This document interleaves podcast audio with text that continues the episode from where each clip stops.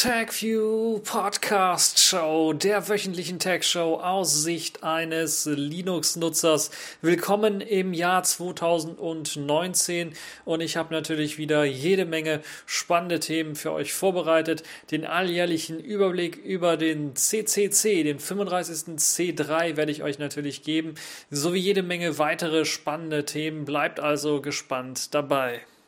Ja, eine neue TechView Podcast Folge, die natürlich wieder im Januar aufgenommen wird. Ihr werdet so merken, dass das anders ist als sonst so die Folgen, weil ich jetzt hier einfach tatsächlich was zusammengeschnitten habe und äh, anders als eben sonstigen Folgen, die ich so am Stück aufnehme, direkt am PC, habe ich mir gedacht, ja, jetzt werde ich hier die Themen einzeln mal ein bisschen aufnehmen. Das macht es mir ein bisschen was leichter, das Ganze aufzunehmen und spart mir etwas Zeit.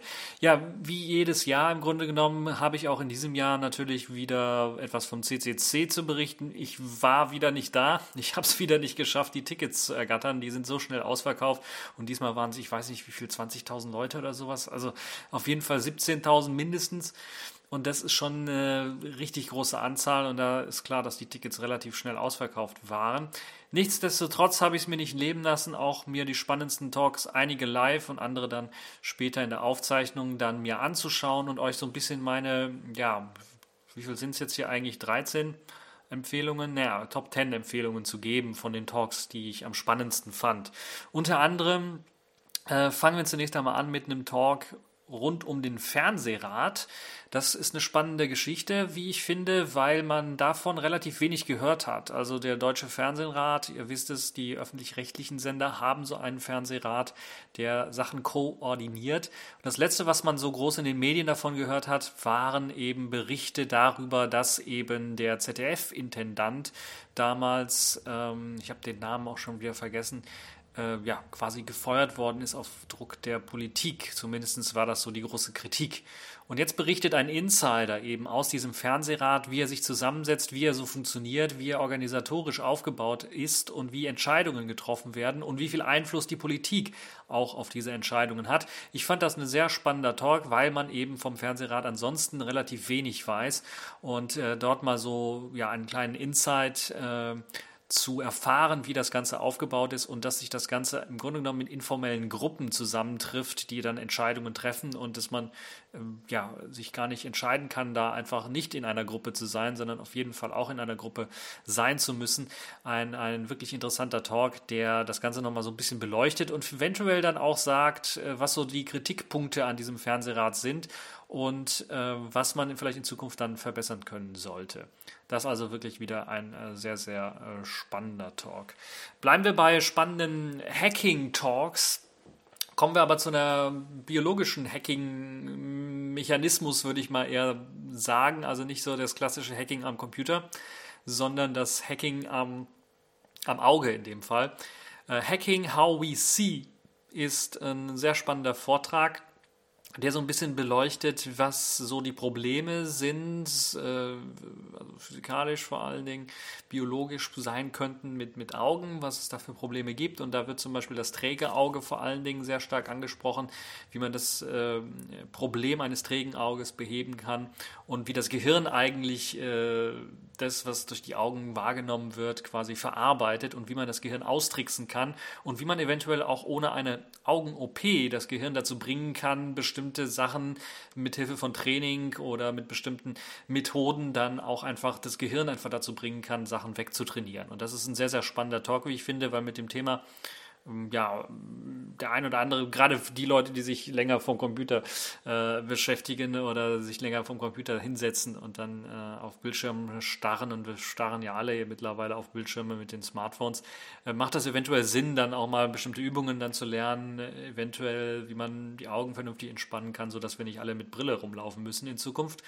Und natürlich auch für die Leute, die halt eben Probleme haben, äh, eventuell an der einen oder anderen Stelle oder äh, die halt einfach mal eine Alternative haben wollen, wenn es um Augen-OPs geht oder so, äh, wird hier vorgestellt in diesem Hacking How We See.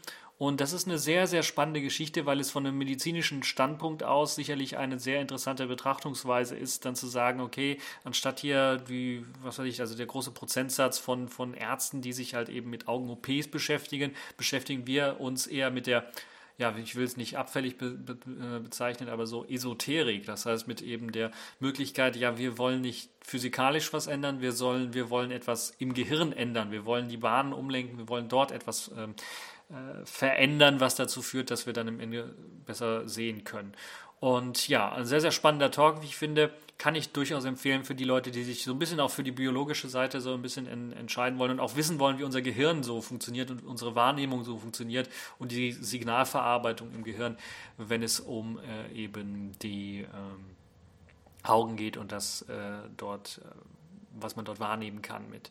Also sehr interessanter Talk, den ich jeden wärmstens ans Herz legen kann, wer sich dafür interessiert.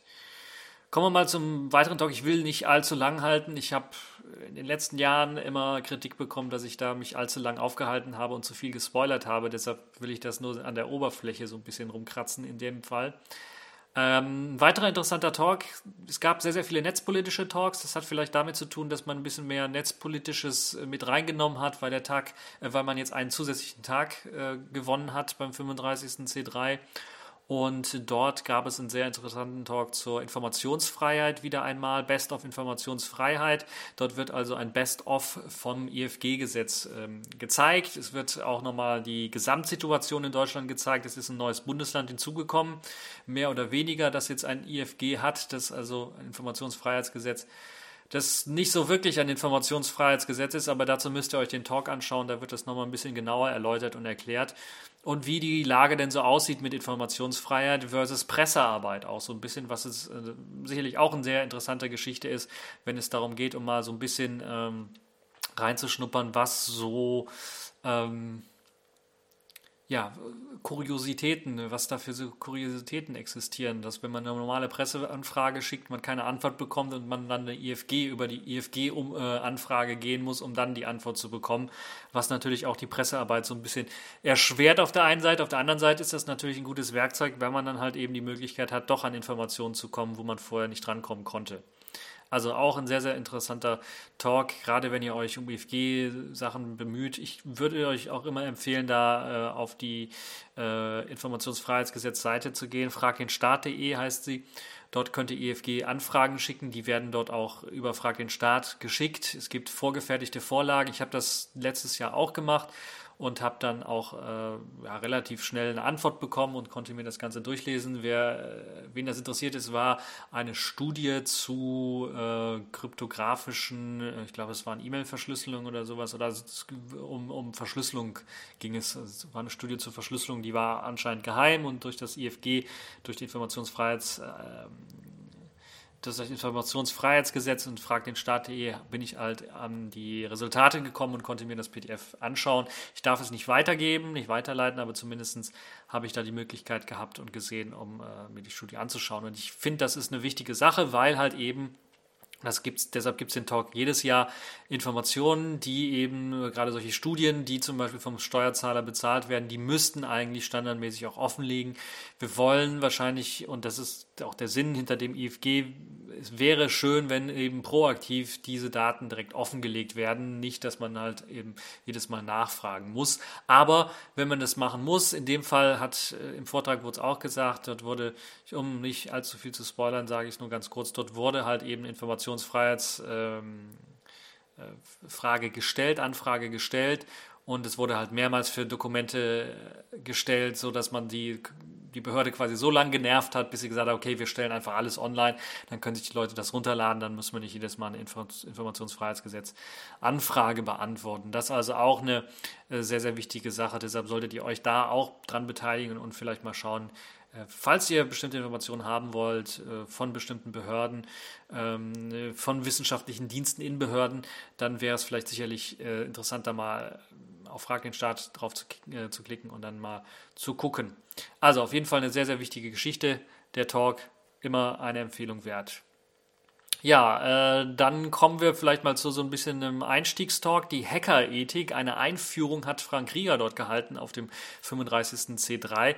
Äh, ist jetzt mittlerweile der 35. C3, weshalb muss man über Hackerethik reden? Ja, weil die Mitgliedszahlen, glaube ich, des CCC relativ hoch sind und natürlich auch die Presse und der Event mittlerweile so groß geworden ist, dass natürlich viele neue Leute da sind, dann auch gerade die Medien da sind und auch etwas ausführlicher äh, darüber berichten. Und da macht es vielleicht Sinn, auch einen Talk zur Einführung zu halten. Und ich würde das dem CCC jetzt jedes Jahr mal so empfehlen, so einen grundsätzlichen Talk äh, zur Hackerethik oder zu etwas Ähnlichem, zu, zu, zu einem Einstiegs- äh, Grundsatztalk, worum es beim, beim CCC überhaupt geht, dann zu haben an der einen oder anderen Stelle, mit Spezialisierungen eventuell. Und ja, hier hat Frank Rieger eine, einen Talk über die Hackerethik gehalten und eine kleine kurze Einführung gegeben, was die Hackerethik so ist. Ich war ein bisschen erstaunt, dass das so Mitte des Talks äh, war der Talk zur Einführung der Hackerethik eigentlich schon vorbei, weil das relativ kurz war. Und danach ging es halt mit einem etwas anderen Topic weiter, aber dennoch ziemlich interessanter Talk und gerade für die Leute, die vielleicht nicht direkt so in der Materie drinstecken oder gerade neu in äh, Sachen CCC und äh, Chaos Communication Kongress sind, sich da mal äh, das Ganze anzuschauen und dann zu gucken, ob die Ideale und die Ziele, die dort beschrieben werden, auch mit denen übereinstimmen, die man vielleicht auch selber hat. Und gerade wenn man überlegt, vielleicht Clubmitglied zu werden, ist das sicherlich eine interessante Geschichte, interessanter Gedanke, der da aufgeworfen wird rund um eben ähm, ja, rund um eben die Hackerethik und äh, ja, das Hacken an sich. Und falls ihr mal gehackt habt, müsst ihr euch natürlich die Frage stellen, was kann ich und was darf ich alles hacken? Dort gab es einen interessanten, wenn auch sehr lustigen Vortrag. Äh, du darfst alles hacken, du darfst dich nur nicht erwischen lassen. Und das beschreibt so ein bisschen, ja, die Leute, die ja kriminell unterwegs waren in Sachen Hacking oder einfach nur dummes Zeug gemacht haben oder auch einfach dumme ja, dumme will ich nicht sagen, aber zumindest idiotische, auf idiotischer Weise äh, sich äh, dann als Dieb herausgestellt haben, das heißt ein iPad klauen und dann äh, sich von der Webcam filmen lassen oder dann Selfies machen, äh, die dann automatisch zur iCloud hochgeladen werden und der vorherige Besitzer kann dann halt einfach die Bilder und kriegt dann vielleicht nicht nur die Bilder, sondern kriegt dann auch natürlich den Standort gesendet und kann das dann an die Behörden, an die Polizei senden und dann wird derjenige festgenommen. Also ein sehr interessanter Talk mit spannenden und skurrilen Geschichten rund um äh, so etwas, also was, was ein bisschen was mit Hacking zu tun hat und was so ein bisschen ja die, das äh, Kuriositätenkabinett angeht, äh, was da alles schieflaufen kann, weil man sich erwischen lässt und was man alles bloß nicht machen sollte. Deshalb das ist also so ein Tandem, würde ich sagen, Hackerethik so als mehr so moralische Vorstellung, ernsthafter Vortrag. Und dann äh, zur Auflockerung kann ich dann empfehlen, du kannst alles hacken, du darfst dich nur nicht erwischen lassen. Auch ein sehr, sehr spannender Vortrag. Ja, dann wollen wir mal so ein bisschen wieder in die netzpolitische Geschichte tauchen, wobei das doch eher so eine etwas gesellschaftskritische Geschichte dann wohl ist, würde ich mal sagen. Es äh, sind gleich zwei spannende Talks, äh, die ich da, worauf ich da hinweisen möchte. Zum einen zum äh, Social Credit System in China dort hatte ich eigentlich gedacht, okay, es gibt, es, es klingt erstmal alles sehr, sehr gruselig. Äh, allein schon, was man gehört hat von vielleicht öffentlich-rechtlichen Medien und ein paar Dokumentationen und so weiter und so fort. In diesem Talk wird das Ganze nochmal richtig aufgedröselt, wie das funktioniert und dass es eigentlich mehrere Systeme gibt in China, die eben äh, unter dieses Social Credit System fallen und das interessanterweise viele Chinesen eigentlich gar nicht davon so richtig wissen, dass es so etwas gibt und natürlich auch, wie das Ganze funktioniert und wie gruselig das Ganze ist. Also George Orwell 1984 lässt grüßen, würde ich mal sagen.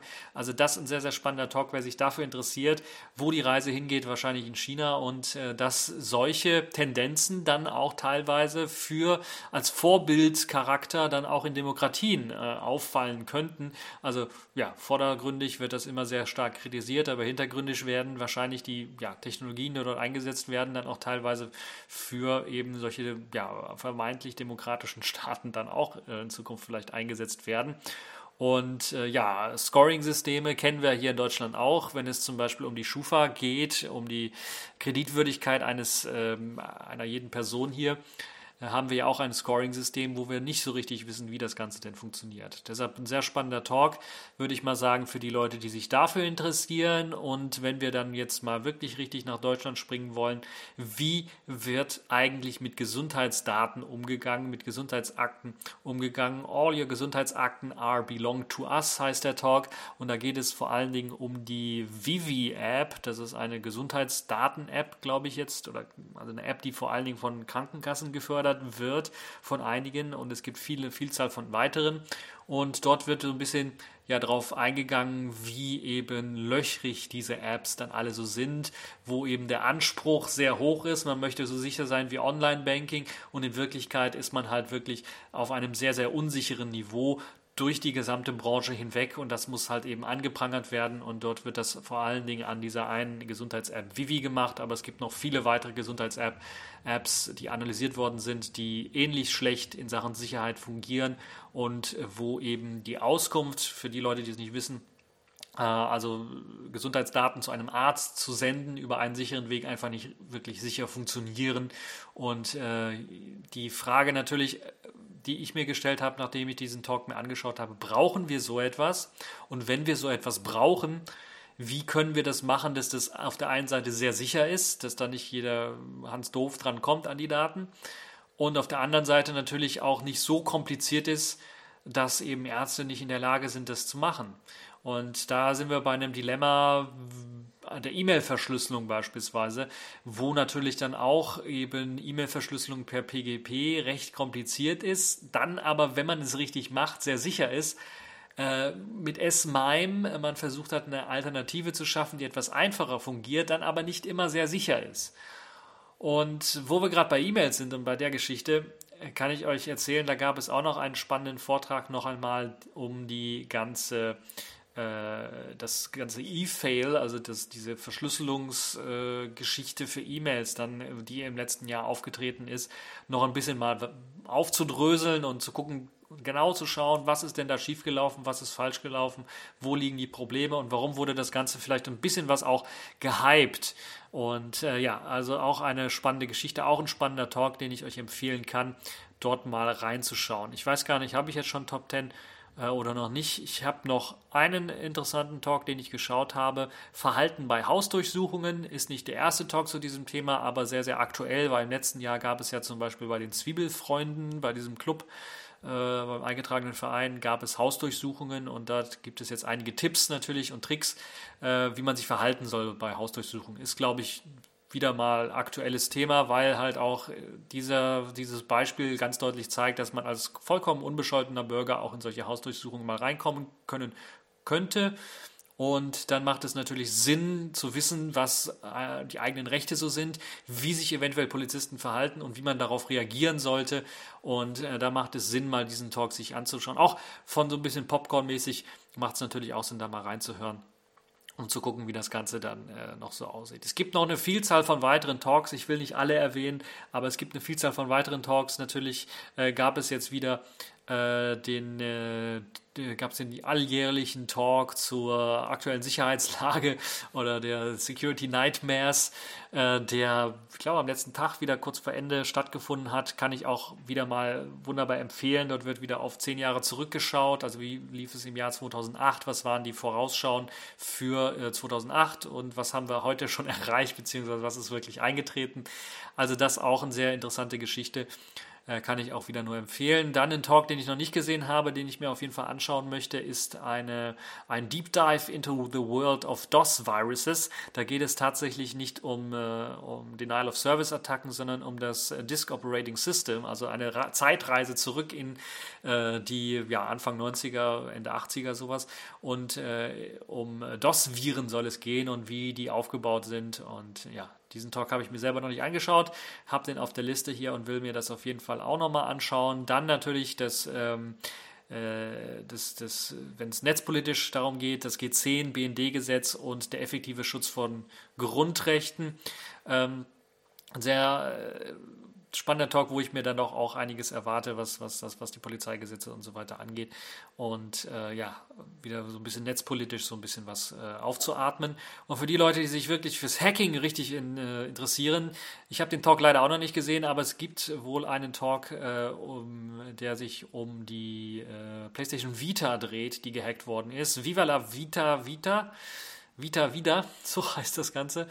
Und äh, ja, den Talk kann ich dann auch nochmal ähm, äh, dann äh, erwähnen. Äh, vielleicht sollte man sich den auch nochmal anschauen. Ähm, ein Talk, wo ich glaube ich teilweise zugehört habe, war der Com äh, Talk zur Computer, die über Asyl mitentscheiden sollen. Äh, dort gab es ja auch einige Vorschläge jetzt in Zukunft, wie man eben Asylverfahren schneller machen kann. Und dort sollen eben Computer mitentscheiden und was das für Nachteile haben könnte und Vorteile haben könnte. Das gibt's, da gibt es auch einen interessanten Talk, der darüber berichtet da würde ich auch, auch äh, empfehlen, mal reinzuschauen. Und ja, viele weitere interessante Talk, alle auf, äh, Talks, alle auf mediaccc.de zu finden.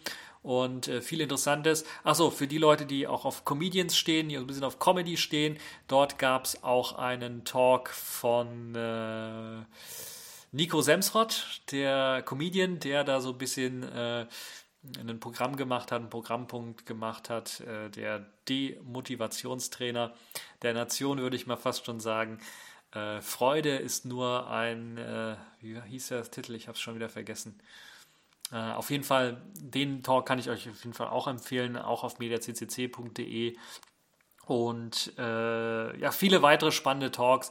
Schaut euch einfach mal um. Dort, wie jedes Jahr, gibt es da jede Menge zu lernen und jede Menge ähm, zu sehen. Diesmal sogar mehr zu sehen als letztes Jahr, weil, wie gesagt, ein Tag länger gemacht worden ist und äh, das Ganze dann auch sehr, sehr spannend äh, dann äh, ist, wie ich finde.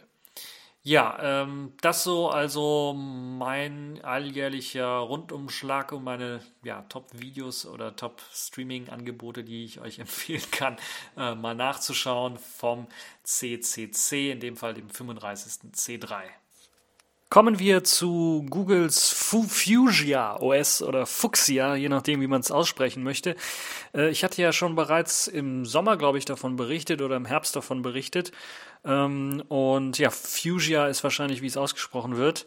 Jetzt gibt es erste Infos, die auf Git so ein bisschen geleakt sind oder zumindest auf einem Git-Repo zu Fuchsia geleakt sind. Unter anderem soll auch, ähm, und deshalb liegt die Vermutung nahe, dass es wahrscheinlich dann doch der Android-Nachfolger wird, äh, soll vor allen Dingen auch der Android Support, also Android Runtime Support, die sogenannte ART, Android Runtime, soll auch für Fusion OS äh, zur Verfügung stehen.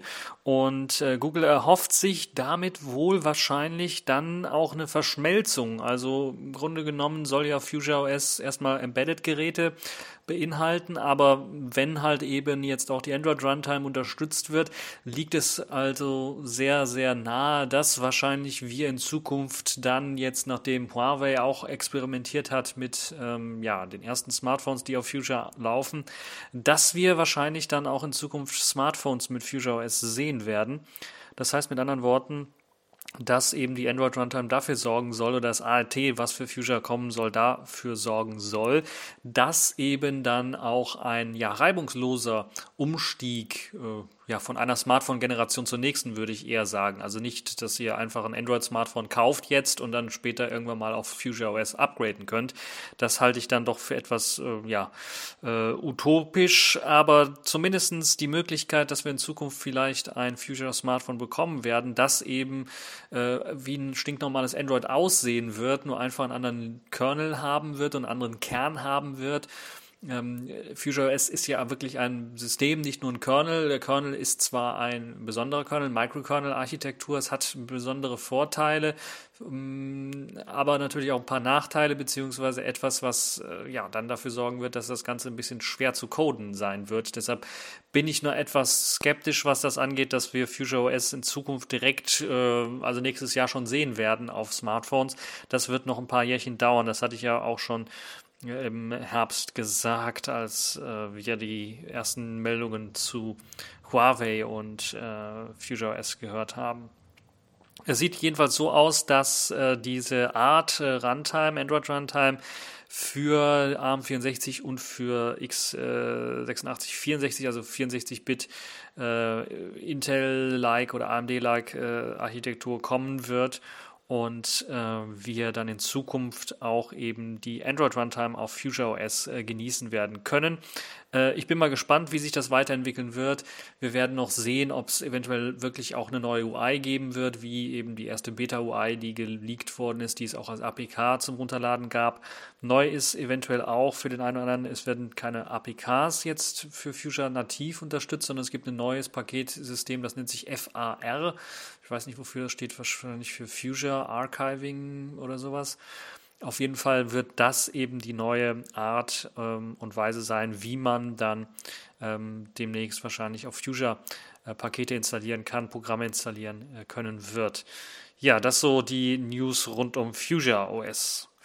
Kommen wir so ein bisschen zur Netzpolitik. Dort hat in dieser Woche der Deutsche Bundestag ein riesengroßes Datenleck äh, bekommen, beziehungsweise nicht jetzt in dieser Woche bekommen, sondern es wurde veröffentlicht. Auf Twitter wurden vor allen Dingen äh, hunderte Politiker komplett offen ins Netz gestellt. Alle persönlichen Daten, die man so gefunden hat, über die wurden ins Netz gestellt. Das heißt, es gab wohl einen Bundestagshack und äh, das hat dazu geführt, dass Unbekannte über ein Nutzerkonto auf Twitter dann die persönlichen Daten von äh, Hunderten von Politikern veröffentlicht haben. Telefonnummern, unter anderem auch äh, Angela Merkel ist davon betroffen, also unsere Bundeskanzlerin.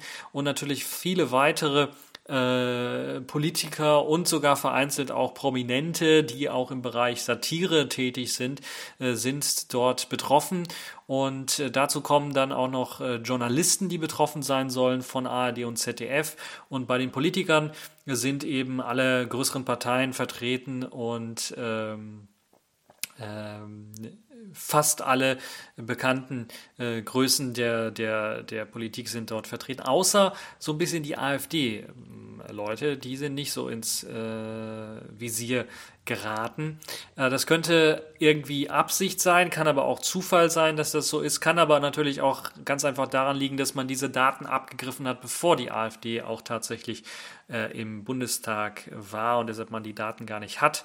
Und äh, ja, die verlinkte, verlinkten Inhalte sind doch schon teilweise sehr, sehr persönliche Inhalte, wie beispielsweise Daten äh, aller Chats mit Familienmitgliedern, private Urlaubsbilder, Telefonnummern, Einzugsermächtigungen und Kontoauszüge sowie auch Kreditkartendaten. Und das ist natürlich auch wieder eine gezielte Auswahl, um natürlich auch möglichst viel Schaden für die Person auszurichten, wenn solche Daten ausge, wenn solche Daten geleakt werden. Und es ist tatsächlich ein Armutszeugnis natürlich auch für den Bundestag so ein bisschen auf der einen Seite, auf der anderen Seite ist das natürlich auch ähm, ja, ein, ein, großes Sicherheitsloch, würde ich mal sagen, wenn so viele private Daten ge, gesammelt werden konnten und jetzt auch geleakt werden konnten. Ja, es gibt natürlich jetzt sehr, sehr viel großes Aufschreien und äh, man ist jetzt auf der Fehlersuche und es gibt ja schon ein paar von äh, äh, Vermutungen, woran es liegen könnte. Die Daten sollen auch schon kurz vor Weihnachten auf Twitter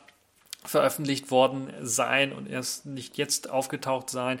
Allerdings soll das anfangs ähm, ja so eine Art Weihnachtskalender gewesen sein, wie die Daten veröffentlicht worden sind oder ein Adventskalender gewesen sein und dass man eben so das ganze Maß der Veröffentlichung nicht überblicken konnte und jetzt ist halt eben das Ganze erst einmal aufgefallen, richtig groß und deshalb berichten auch die Medien ganz groß und ihr werdet sicherlich davon jetzt auch gehört haben, wenn der Podcast hier schon draußen ist.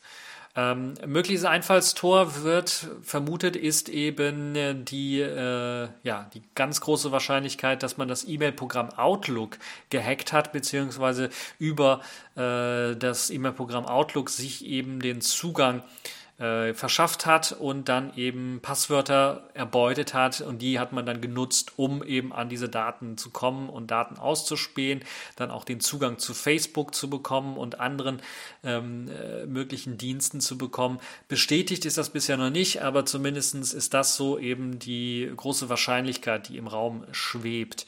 Ähm, der Twitter-Account selber wurde dann auch kurze Zeit später äh, gesperrt und über den Google Cache sind jetzt diese Daten nur noch verfügbar. Das heißt, äh, ist natürlich klar, die Daten verschwinden nicht so schnell vom Netz, wenn sie einmal drin äh, liegen. Und es ist natürlich auch klar ein großer Schaden für die betroffenen Personen, weil eben so persönliche Daten wie eine Telefonnummer oder eben auch Chats oder Kreditkartennummern und, und, und Kontoauszüge und so weiter. Das ändert, Kontonummern, das ändert man ja nicht von, von heute auf morgen ganz schnell alles. Deshalb äh, ist es jetzt schon äh, ja, äh, ja, zu einem wertvollen äh, Gut geworden, diese Daten, an diese Daten zu kommen. Und ähm, ja, es gibt eben geschützte Archivdateien, die verlinkt worden sind. Es gibt eine Pastebin-Seite, die diese Links beinhaltet und auf mehreren Hosting-Plattformen wurde das Ganze sogar auch schon verteilt.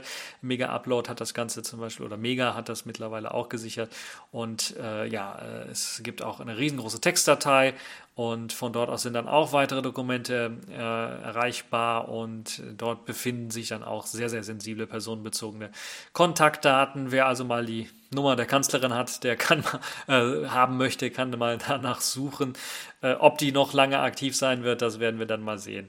Ähm, es gibt interessanterweise, und das finde ich auch eine spannende Geschichte, weil es ja eigentlich, glaube ich, gesetzlich nicht erlaubt ist, Personalausweiskopien, die in diesen Dokumenten gefunden werden können, die in Word- bzw. PDF-Dokumenten äh, zu finden sind, genauso wie Chatverläufe eben von Gesprächen. Und ich könnte mir durchaus vorstellen, ja, das wird wahrscheinlich WhatsApp oder sowas gewesen sein, wo man äh, dort gechattet hat. Also ja, ziemlich, ziemlich, äh, ja, auf der einen Seite äh, besorgniserregende Geschichte. Auf der anderen Seite zeigt das so ein bisschen, ja, äh, wie anscheinend mit Sicherheit umgegangen worden ist im Bundestag, von wo aus wahrscheinlich die Daten abgegriffen worden sind. So, das so ein bisschen zur Gruselmeldung zum Anfang des Jahres, so ein bisschen äh, netzpolitischer äh, Rundumschlag. Dann noch vielleicht eine sehr interessante News für Leute, die äh, ja, iPhone-Jünger sind oder Apple-Jünger sind, das iPhone darf in Deutschland nicht mehr verkauft werden, zumindest in bestimmten Modellen. Äh, Qualcomm hat das ja bereits, glaube ich, auch schon in China durchgesetzt und hat das, ich glaube, es hat dazu geführt, dass alle Modelle nicht verkauft werden dürfen. In Deutschland sieht es jetzt so aus, dass Qualcomm zumindest es geschafft hat, dass das iPhone 7 und 8 sowie das iPhone 10 nicht mehr verkauft werden. Ein Verkaufsverbot wurde äh, quasi gerichtlich durchgesetzt. Das iPhone 10s, 10s Max und 10R betrifft das Ganze nicht. Allerdings tatsächlich die Versionen äh, 7, 8 und 10.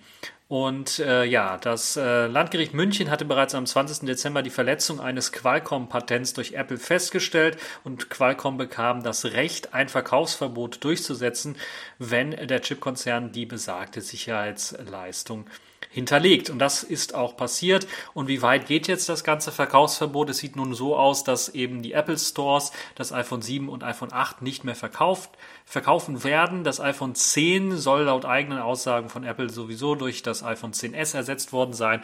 Und deshalb wird es sowieso nicht mehr verkauft werden. Ähm, die ganzen Mobilfunkbetreiber, die noch die älteren Geräte haben oder auch eBay-Stores und so weiter, dort werdet ihr sicherlich weiterhin die Möglichkeit haben, das Ganze zu kaufen. Qualcomm fordert zwar, dass man eben die betroffenen Geräte in allen Einzelhändlern, bei allen Einzelhändlern quasi in Deutschland aus dem ähm, Programm nimmt, aber bisher ist das noch nicht äh, geschehen. Apple geht bereits in Berufung und hat ähm, eben das äh, Urteil angefechtet und die Sicherheitsleistung von jeweils 668,4 Millionen Euro für die beiden Verfahren in dem es um dieses Patent äh, ging, soll den iPhone-Konzern gegen mögliche Verluste absichern und falls er in dem Prozess dann am Ende doch noch Recht bekommen sollte. Ähm, worum geht es bei diesem ganzen Patentstreit eigentlich? Es geht um eine Stromsparfunktion, die eben im äh, Chipsatz für Mobilfunk eingebaut ist, damit eben der Akku länger halten kann. Und Qualcomm hat äh, dort äh, Münchner ähm, Gericht eben äh, einen ersten großen Erfolg auch weltweit eben gegen Apple erzielt weil wie gesagt in China das Ganze auch äh, wegen des gleichen Patents dann eben verboten worden ist. Und äh, ja, ähm, wir können gespannt drauf sein, wie es dann weitergehen wird. Was klar zu erkennen ist, auf der deutschen Apple Homepage gibt es keine Verweise mehr auf die alten iPhone-Modelle 7 und 8. Die sind also verschwunden und das könnte vielleicht auch so ein Fingerzeig in die Richtung gehen, wo das äh, Gerichtsurteil sich dann jetzt hier auswirken wird. Also für die Leute, die vielleicht ein ähm, iPhone kaufen wollen, äh, und ein älteres Modell ins Auge gefasst haben, ja, ihr müsst euch wahrscheinlich bei eBay äh, umschauen und dann vielleicht äh, im europäischen Ausland gucken, dass ihr da ein Gerät bekommt, wo eben Qualcomm dieses Verbot noch nicht durchgedrückt hat. Wo wir gerade bei Apple waren, kommen wir mal zu Google. Google hat nämlich auch Anfang des Jahres wieder mal was Interessantes gemacht, denn sie haben eine neue äh, App, ja nicht neue App, eine neue Funktion in eine bestehende App, die Messages-App reingepackt, die eigentlich ja nur für SMS zuständig ist, standardmäßig auf den verschiedenen Android-Google-Geräten oder auf den verschiedenen äh, ja, Geräten. Warum ich das jetzt erwähne, es hat einfach wieder mit einer großen Datensammlung zu tun, denn äh, diese, ja, Update, das Update für die Messages-App soll eine gute Funktion sein. Sie soll halt eben einem ermöglichen, Spam automatisch zu erkennen und dann rauszufiltern, eventuell in Zukunft für die Leute, die tatsächlich Spam über SMS bekommen. Ähm, ja, das hier und da passiert das mal. Aber es hat natürlich auch ein bisschen was mit Privatsphäre zu tun, die da ein bisschen dann auch wieder verletzt wird, weil dafür speichert Google tatsächlich auch wieder Handynummern ab. Klar, Google hat jetzt vielleicht die Handynummer, aber sie speichern dann eben auch Handynummern ab von Leuten, die euch SMS schicken. Und das ist vielleicht nicht immer gewollt. Und ja, diese automatische Spam-Erkennung ist jetzt in die Google SMS App Messages mit eingeflossen. Falls ihr das Feature dort verwenden wollt, ähm, dann müsst ihr nichts großartig machen. Ist standardmäßig aktiv, falls ihr diese App wirklich für SMS verwendet. Ich glaube, die meisten Android-Smartphones tun das auch. Und äh, ja, die Erkennung gelangt, äh, gelingt dann automatisch und blockiert dann auch automatisch. Und hier, ich weiß gar nicht, ob man, man muss natürlich dann irgendwie, wenn irgendwie was falsch erkannt worden ist, diese Blockierung auf, auch, auch äh, aufheben können. Aber wenn man es gar nicht merkt, weil äh, man jetzt hier nicht direkt auf eine SMS von einer bestimmten Person wartet, mit der man äh, vielleicht nicht über einen anderen Kanal ausgetauscht hat, dass die SMS gesendet worden ist, dann merkt man vielleicht gar nicht, dass eben tatsächlich eine SMS geblockt worden ist. Das ist vielleicht auch ein kleines Problem. Die Telefonnummer des Nutzers und auch der Inhalt der Nachricht werden von Google gespeichert. Ähm, äh, werden von Google nicht gespeichert, sagt Google zumindest. Äh, dass äh, ob und wie das Ganze dann funktionieren soll, ist halt die große Frage, weil es dann komplett unklar ist, wie das, wie das Blockieren funktionieren soll, wenn man die Nachricht nicht selber auswertet und auch nicht den Sender auswerten kann. Ähm, aber eines ist klar, Google speichert ja sowieso automatisch Telefonnummern, auch wenn nur vorübergehend. Und äh, das ist natürlich dann auch eben das, was wahrscheinlich dort eingesetzt wird. Das heißt, Google sagt offiziell, wir speichern da die Telefonnummer nicht, aber ja, in Wirklichkeit wird sie wahrscheinlich gespeichert, anders geht das ja gar nicht.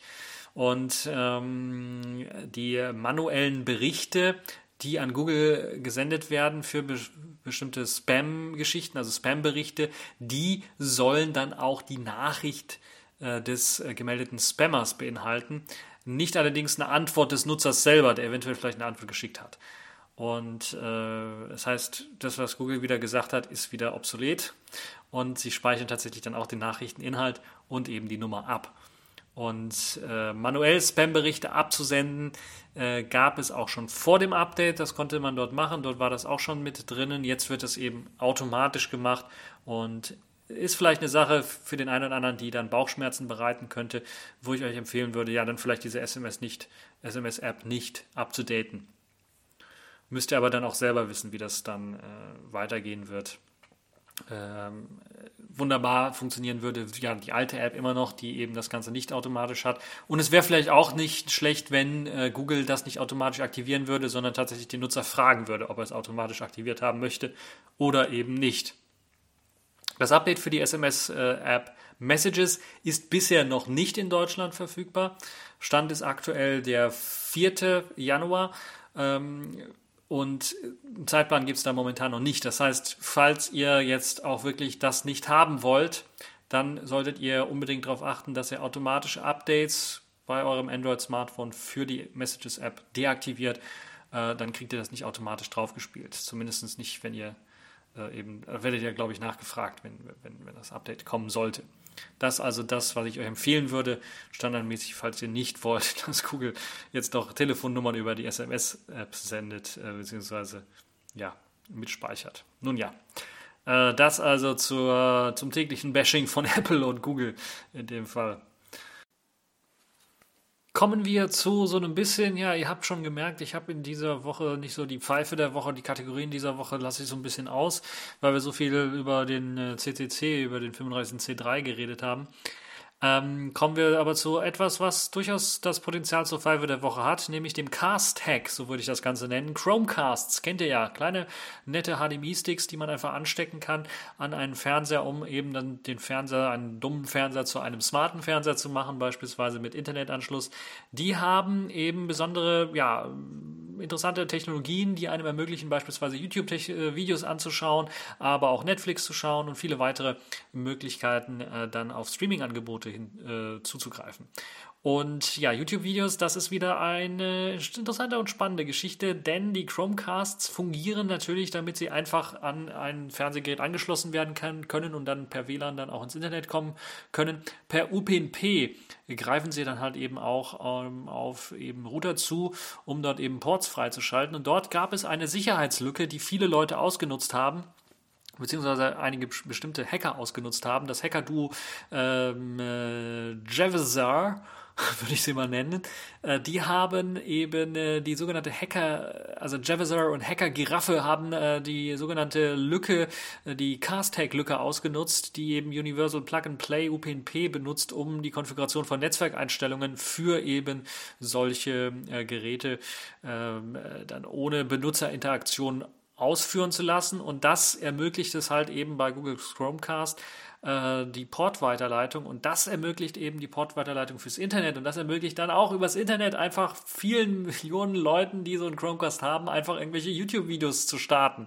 über eben äh, diese Funktion. Und dort haben sie sich einen kleinen Scherz gemacht und haben dann beispielsweise vor allen Dingen äh, sehr, sehr viele PewDiePie-Videos äh, an Leute gesendet und sie aufgefordert halt eben äh, diese ähm, Video, diesen Videokanal zu, an, äh, zu abonnieren.